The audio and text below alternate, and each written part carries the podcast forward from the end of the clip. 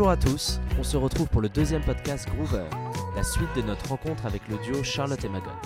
On entre cette fois-ci plus en détail dans la production, la composition, le mixage, le mastering de leur premier album. Attention, c'est parti. Et si on revient un peu en amont sur les, les morceaux que vous avez composés, c'est comment vous composez les morceaux? Comment vous les écrivez? Comment ça fonctionne entre vous? Il n'y a pas de règle, vraiment, il n'y a pas de règle euh, entre Charlotte et moi. Donc, des fois, ça peut être moi qui viens avec les paroles. Et Charlotte, elle, elle a, elle- on a jamais, elle a écrit les accords. Par exemple, pour une chanson qu'on va sortir pour l'année prochaine album. Je sais pas si on peut parler de ça. Et puis, euh, et puis, euh. et puis, euh, Il n'y a fois- pas de règle. Oui, il n'y a pas de règle. Style, c'était Charlotte, par exemple, qui l'a composé. euh, Dans ma- et moi, j'ai entendu de loin, j'ai dit, ah, c'est une chanson géniale. Et elle m'a dit, Donne- laisse-moi le temps. Ouais, c'est la plus longue. Rentre pas euh, encore, pas encore. Et à la fin, elle m'a demandé euh, qu'on lui aidait à- un peu à finir la chanson et qu'on a fini d'écrire les Mm. paroles ensemble. Est-ce que vous avez un morceau dont vous diriez qu'il est le morceau fondateur de Lyrical Miracle? Un Lyrical Miracle, peut-être? Bah, c'est c'est un des plus vieux en plus, de Lyrical Miracle. Lyrical Miracle, c'était. euh, En fait, moi, ce que j'ai aimé avec cette chanson, c'est qu'elle était tellement folle que ça te permet de faire ce qu'on veut avec le reste. Ouais, tu te dis, bon, ah, c'est bon. Hein. On peut- Voilà, on peut faire de la bon. pop Et, euh, acidulée à côté, c'est bon. Et Quoi. c'était, et c'était bien, mais c'est pas la chanson Non. la plus. euh, En fait, il n'y a aucune chanson vraiment représentative parce que tu passes du coq Oui, à l'âne à c'est chaque vrai. chanson. Donc, euh, C'est, un tout en fait. Oui. euh, c'est un tout, c'est comme une histoire. Et justement, quand on le suit, il y a des... les enchaînements de morceaux sont souvent très différents. Il y en a qui vont dans la continuité, il y en a où il y a une rupture, et c'est hyper intéressant justement d'avoir. Vous avez conçu ça comme un objet euh, en tant que tel, et avec euh, l'idée de travailler aussi les transitions. euh, Vous dites que vous aviez 40 morceaux, comment vous avez décidé de l'ordre de, l'ordre de l'album, etc. Ça a dû être un autre travail. euh. Oui, c'était quelque chose. Je me souviens de ce jour. C'était 3-4 jours. C'était pas le jour le plus agréable. euh, Parce que ça, ça demande beaucoup de concentration de faire ces décisions, en fait. Parce que, en fait, il faut à un moment le faire pour finir l'album. Et il fallait le faire, en fait. Et ça veut dire que voilà, tu dis au revoir à beaucoup de chansons que tu as beaucoup aimé. euh, Il y en a une, c'était dur pour ça, moi. c'était dur pour Charlotte. Et aussi, juste pour faire le choix, mais aussi en même temps, c'était très agréable très euh, surprenant même. Par exemple, pour moi, j'ai jamais imaginé que Yes I Am sera dans euh, l'album. Ah oui, parce que tu l'avais écrit pour euh, Power In. Oui, c'est une chanson qui n'est même pas rentrée dans le Power In, donc je dis ça va jamais rentrer euh, dans l'album. Mais quand on a fait l'ordre, c'était. Il y avait aussi Nimrod, euh, un ami à nous, qui a joué la basse sur l'album. Il était là. en- Et c'est avec lui qu'on a composé. On lui a Always, aussi posé la question pour l'ordre. Il n'a pas vraiment décidé, mais il a donné son avis un peu Mhm. quand même. Et, et donc, lui, il a dit oui, yes, I am. Et Charlotte, elle a dit oui, yes, I am. Et moi, je dis, vous êtes sûr? Je dis oui, c'est vrai que Ça donne un petit. ça moment donne un, un- après, un ouais. moment différent. Et donc, voilà. Mais c'est vrai qu'on voulait, on a construit aussi un peu le truc comme une histoire. On voulait qu'au début, on commence par une question et que ça finisse par euh, aime-moi jusqu'à la fin.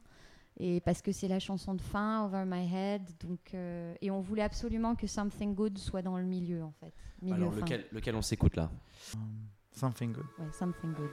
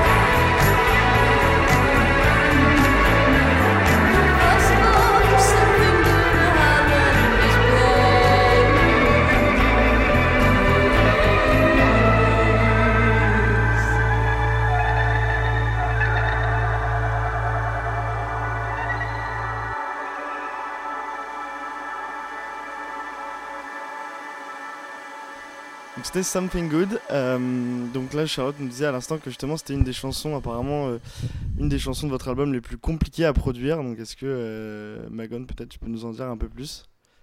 Oui, c'était assez compliqué parce que euh, et quand il y a une chanson où il n'y a pas beaucoup de. C'est une chanson qui est le, le bassline, il est, il est pareil tout, tout le long de la chanson. Mhm. C'est une chanson qui est assez disco, je sais pas comment dire, qui change pas beaucoup d'harmonie. Mhm.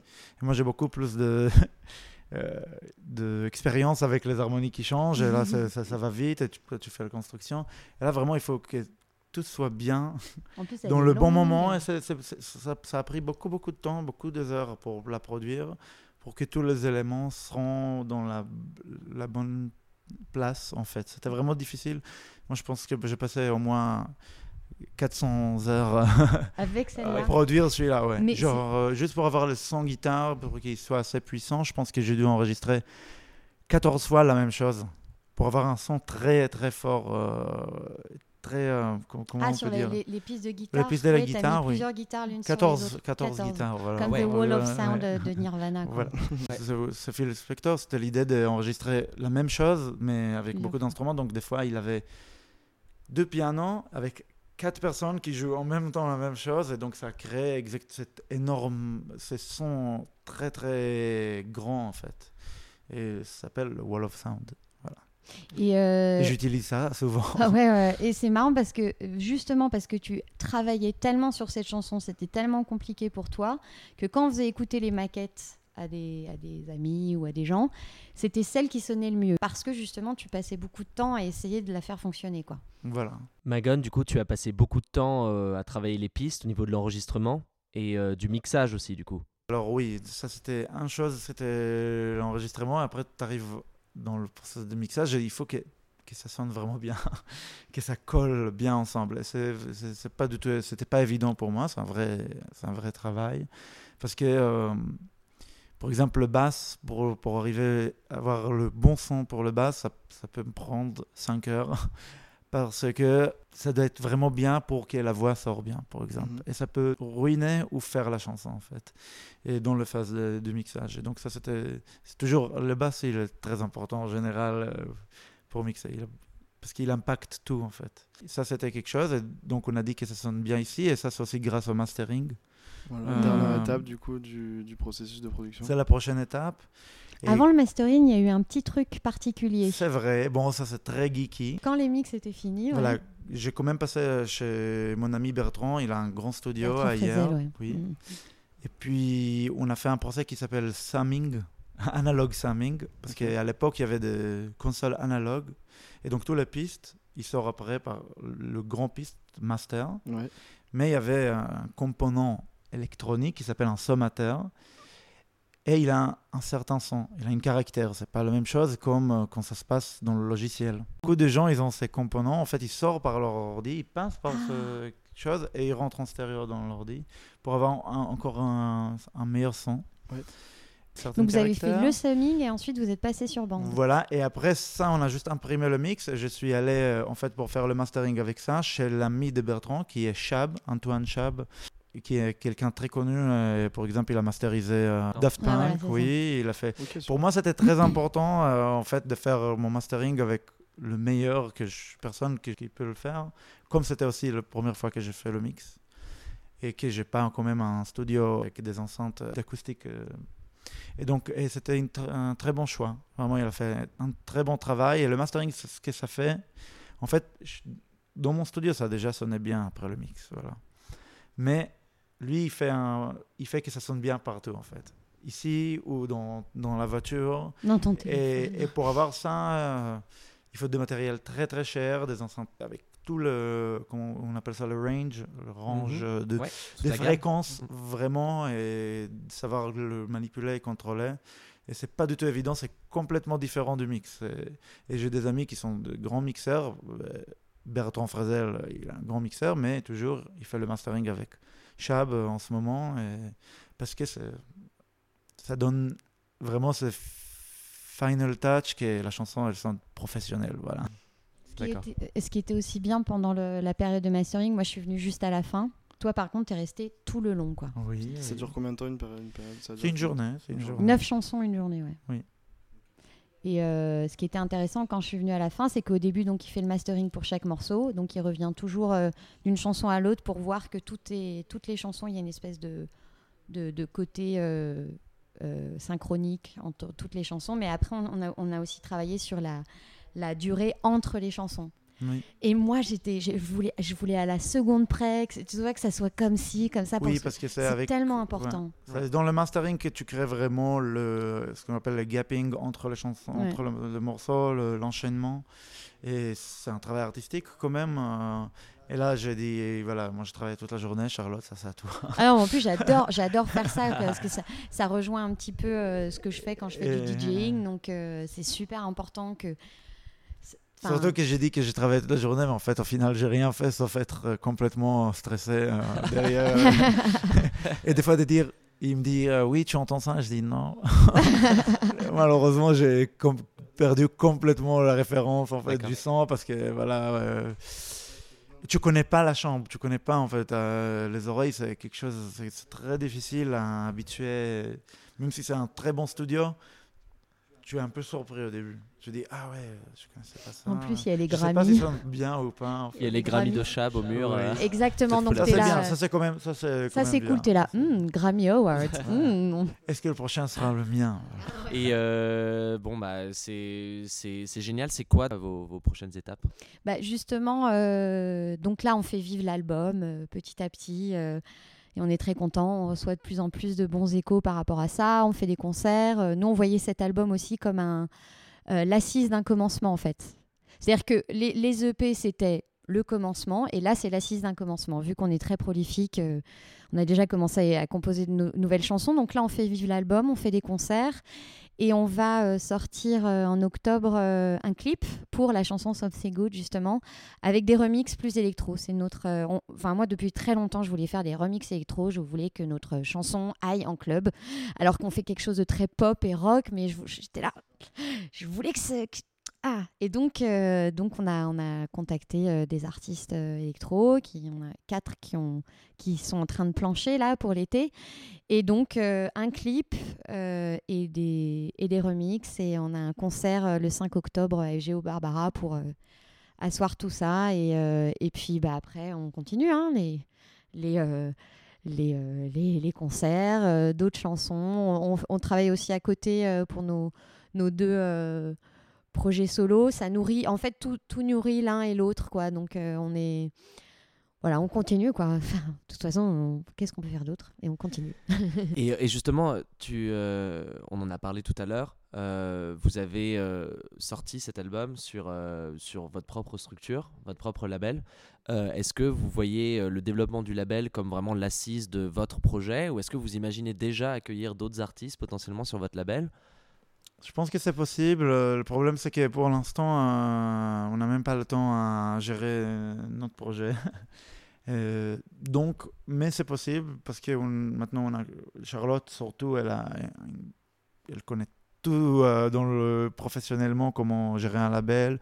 Non, Le- pas tous les organes. mais- Pas mal quand même avec les organismes, le, financièrement, comment on fait ça. Et, et on Bien a- réparti les rôles d'ailleurs, euh, tous les deux. J'ai l'impression que c'est peut-être une de vos forces. Oui, c'est un peu, c'est un, oui, c'est une autre force. C'est venu par défaut. hein. Euh, moi aussi, j'ai un problème aux oreilles, donc je peux pas rester des heures et des heures dans le studio. Alors qu'avant, je restais vraiment euh, des heures et des heures dans le studio pour. euh, mais donc voilà, ça s'est fait un peu naturellement. Il y a des choses qu'on fait tout le temps ensemble, mais c'est vrai que la paperasse, malheureusement, c'est pour moi. et lui, c'est les câbles et le site internet aussi. La paperasse et les câbles, c'est pas mal. Pas mal de, de, des tâches euh, bureaucratiques. Oui, bah non, mais c'est sûr, Ouais, mais. Mais, mais en plus, ça correspond beaucoup à nos caractères, parce que moi, je suis une personne euh, très sociable, j'aime beaucoup euh, sortir, parler, rencontrer plein de gens. Moi, je suis antisociable non, complètement. tu l'es aussi. Je sors pas de ma chambre, Tu l'es aussi, mais c'est vrai que tu, sauf aujourd'hui. tu peux rester enfermé euh, dans ton studio, et c'est surtout, bah, en plus, tu parles pas forcément français, tu maîtrises pas. euh, Enfin, si, tu parles très bien français, mais la bureaucratie, quand même, euh, c'est vraiment pas évident euh, quand on n'est pas français, et ça, c'est aussi un truc que je dis à aux jeunes euh, qui nous regardent que, vraiment c'est compliqué en France tout ce qu'il y a autour euh, euh, du monde artistique que tu, tu, peux pas faire sans savoir écrire, sans, sans avoir la maîtrise de la langue et que, et que si vous n'êtes pas, si pas vraiment à l'aise avec ça, faut s'entourer de gens qui sachent le faire, essayer de trouver des gens. Pour l'écriture d'une biographie, par exemple, euh, pas tout le monde sait bien écrire. euh, et même sur les réseaux sociaux, il y a des gens qui font des fautes d'orthographe. Alors, moi, je dis c'est vraiment pas un problème de faire des fautes d'orthographe, mais on vit dans une société qui juge les gens sur leurs fautes d'orthographe. Donc, pas hésiter à s'entourer quand on a des lacunes ou des problèmes. Et cette rigueur administrative vous a créé pas mal d'opportunités. Euh, on a réussi à avoir euh, pas mal de, de subventions en fait. Euh, donc euh, financièrement, on a pu faire, euh, par exemple, tourner un clip sur euh, 16 mm pellicule, euh, qui est un groupe sous, complètement, euh, oui, c'est impossible. Donc on a pu un peu pousser euh, et faire des choses un peu plus ambitieuses euh, au niveau financier. hein. pareil, ce label et ces subventions, c'était un peu par défaut parce que nous, on voulait avancer. On a fait un crowdfunding aussi. On voulait avancer et on, avait, et on, mettait bien entendu la barre haut, c'est-à-dire on veut faire des vinyles, on veut avoir un super son, on veut des beaux clips, tout ça, on veut une belle photo. euh, Donc tout ça, ça coûte des sous et, et on allait- on n'est pas du genre à vouloir attendre 4 ans que euh, une major euh, nous fascine ou un label. Donc euh, on s'est dit, bon, bah, on va le faire et c'est comme ça qu'il y a plusieurs manières de se faire remarquer. Nous, ça a été notre manière là, c'est-à-dire on avance de notre côté, on, on fait rêver euh, par ce côté, on va dire, euh, très prolifique et aussi on fait beaucoup de concerts. On avance, on avance, donc par défaut, on a monté cette chose et ça a été du- vraiment beaucoup de taf. Hein. C'est, ça fait pas tellement rêver, on va dire. Mais, euh, mais au final, voilà, on a, on a une structure qui peut, qui peut être là si on a besoin, pourquoi pas, de, de sortir d'autres groupes. C'est quelque chose qui nous. Mais bon, c'est vrai que comme il l'a dit, on n'a pas le temps. Et pourquoi pas plus tard, même si c'est vrai que notre but, ça serait de pouvoir euh, continuer à avoir la main mise sur la production et euh, laisser euh, tout ce qui est euh, business euh, à des gens qui sont vraiment qualifiés, dont c'est vraiment le métier. Le booking, le management, la compta. En même temps, notre label peut euh, éventuellement avoir quelqu'un qui travaille pour Et ça, ça sera idéal. euh, ça serait idéal. Déjà, on a un Enfin que Baby Showtime. Baby Il y a Showtime. un petit logo là sur le, le vinyle qui est tout joli. Génial. Voilà. Euh, du coup, pour conclure, euh, est-ce que vous auriez un, un conseil pour les jeunes ou moins jeunes artistes qui, qui ont envie de se lancer, qui savent pas trop comment faire Euh, Vous, vous avez quand même pas mal d'expérience après tout ce qu'on vient d'entendre. Euh, voilà, si vous aviez quelque chose à dire, un petit truc euh, en quelques mots. Moi, je pense que l'important, c'est de la réussite au début, au moins, c'est pouvoir faire, juste pouvoir faire ce qu'on fait, en fait, pas attendre euh, des grandes choses qui se passent. Euh, Ça veut dire, si aujourd'hui tu as fait ta musique, tu as, pu écrire ta chanson, tu as pu enregistrer, euh, n'importe quelle taille, je veux dire, si c'est dans un grand studio ou dans ta chambre, c'est déjà bien, parce que c'est ça qui, je pense, qui est le plus important, pour le musicien. Et puis, apprendre à aimer à le faire, parce qu'il y a des choses qui sont pas faciles, euh, mais qu'il faut le faire, et que, que oui, une fois qu'on l'a fait, ça, ça devient de plus en plus facile, et donc ça crée une certaine liberté, en fait. Et donc, si moi, j'aurais pas fait le mix, ça aurait été peut-être cool à l'époque, parce que j'ai pas, j'ai pas les- ça demande beaucoup, mais en même temps, maintenant que je le fais, je sais le faire, et j'aime le faire, et je veux le faire. Donc voilà, je pense que c'est... Ouais, c'est très bien, tu commences par la base, quoi. C'est faites-le, quoi. Faites-le et alors moi je dirais que faut persévérer, c'est-à-dire faut persévérer. On a toutes les raisons de baisser les bras en fait parce que c'est un milieu qui est très difficile, qui est beaucoup injuste, où toutes les oppressions qu'il y a dans la société se retrouvent.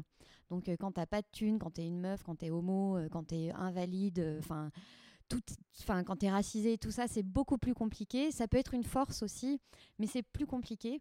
Donc euh, persévérer, euh, rencontrer des gens euh, et euh, avoir de la thune. Alors, c'est un gros problème, mais c'est vrai, c'est quand t'as pas de thune, c'est très très très très très difficile. Mais il y a des moyens de s'en sortir et euh, que ça soit avoir un boulot à côté, réduire ses dépenses. Il y a les subventions, donc euh, là, il ne faut pas hésiter à, taper aux portes des partenaires, euh, rencontrer, sortir de sa bulle, vraiment sortir. C'est pas évident parce que les gens sont timides, mais si vous êtes dans un groupe, il y en a toujours un qui, par exemple, est plus parleur que l'autre. Et aussi, ce qui est très important, c'est garder le rêve, parce que là, on parle beaucoup de business, mais euh, faut garder le rêve, faut faut garder le rêve, parce qu'on on est là, euh, les artistes, pour donner de l'émotion, en fait, et et c'est l'émotion qui, qui vraiment euh, que l'on crée euh, sur- chez les publics et nos futurs partenaires qui feront que les gens nous suivront. Et même les journalistes, c'est c'est l'émotion. Voilà. Merci beaucoup. Ouais, c'était cool. À bientôt. It's so